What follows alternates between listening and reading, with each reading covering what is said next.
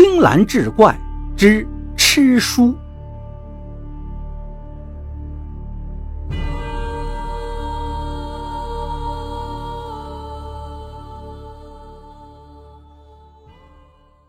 郝大顺是一个出租车司机，他老婆嫌他没出息，很多年前就跟他离婚了，把儿子郝小顺扔给了他。那时郝小顺才八岁，郝大顺把一切希望都寄托在儿子身上，一个人把小顺拉扯长大。如今郝小顺已经念初三了，虽说学习成绩不是出类拔萃，但也不是很差。中上等吧，可是最近这阵子，孩子的名次不断下滑，摸底考试竟是全班倒数第一。郝大顺非常恼怒，训斥儿子：“真没出息！你这成绩怎么考重点高中啊？”郝小顺却一脸无辜：“我有什么办法？人家都在吃书了，我却还在读书，怎么能竞争得过人家呀？”郝大顺一皱眉：“吃书？吃什么书？书能吃啊？”郝小顺哼了一声：“哼，这你都不懂，真老土。现在学生都不读书，改吃书了。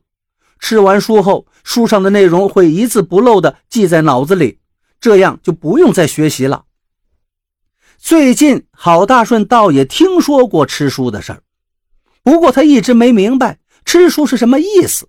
也就没往心里去。现在听儿子这么一说呀，他决定去看个究竟了。于是问儿子：“哪有卖吃的书？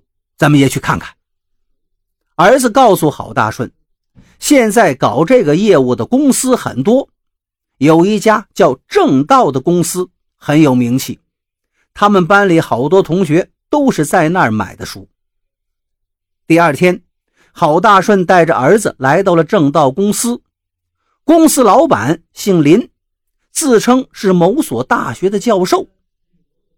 林教授接待了郝大顺父子，他介绍道：“吃书呢是最新的科研成果，书是用特殊材料制成的，吃下去后，书的内容便可以完完整整的记在脑子里。”他一边介绍。一边拿出了几本可以吃的书，郝大顺感到很神奇，接过书仔细看了看，这些书跟普通的书一般大小，翻开后感觉到书里的纸比普通的纸略厚一些，还有点发黄，很像煎饼的颜色。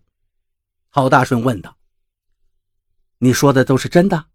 吃了，内容就能全记住了？”“当然。”你可以试试嘛。林教授从书上撕下一页，你看，这是一篇古文，你看看会背不？郝大顺接过这页纸一看，别说背了，念都念不下来。他摇了摇头，不会背。那好，你现在把它吃了，吃完之后你就会背了。啊啊，怎么吃啊？就像吃煎饼一样嘛。郝大顺就把这页纸吃了，这纸呢也没什么味道，不好吃，但是也不觉得难吃。过了十几分钟，林教授道：“现在你把那篇古文默写出来。”您别说，真是神了！那篇古文就像印在郝大顺脑子里一样，他很轻松的就默写了出来。当然，上面有很多字。即使写出来了，他还是不认识。郝大顺服气了。林教授道：“怎么样？不是吹牛吧？现在很多学生都在吃我们的书，我们的目标就是把学生从课本当中解放出来。”郝大顺兴奋了：“好，好，好！我给儿子也买一套初三的，多少钱？”林教授道：“一套初三的教材是四万块。”四万，郝大顺吓了一跳，这这也太贵了吧？这还贵呀！以前我们卖六万，现在竞争激烈了，我们才降了价。你来的正是时候，昨天还卖六万呢。儿子学习很刻苦，每天都是学到深夜，郝大顺也颇为心疼。现在别的孩子都吃书了，如果自己的儿子不吃书，根本竞争不过人家。他这才咬了咬牙，行，四万就四万，我回去张罗钱，明天就过来买。转天，郝大顺来交了钱，林教授把一套初三的教材交给了他。回家后。郝大顺让儿子开始吃书，儿子一口气都吃了，吃完撑得够呛。过了一会儿啊，郝大顺一试验，真灵。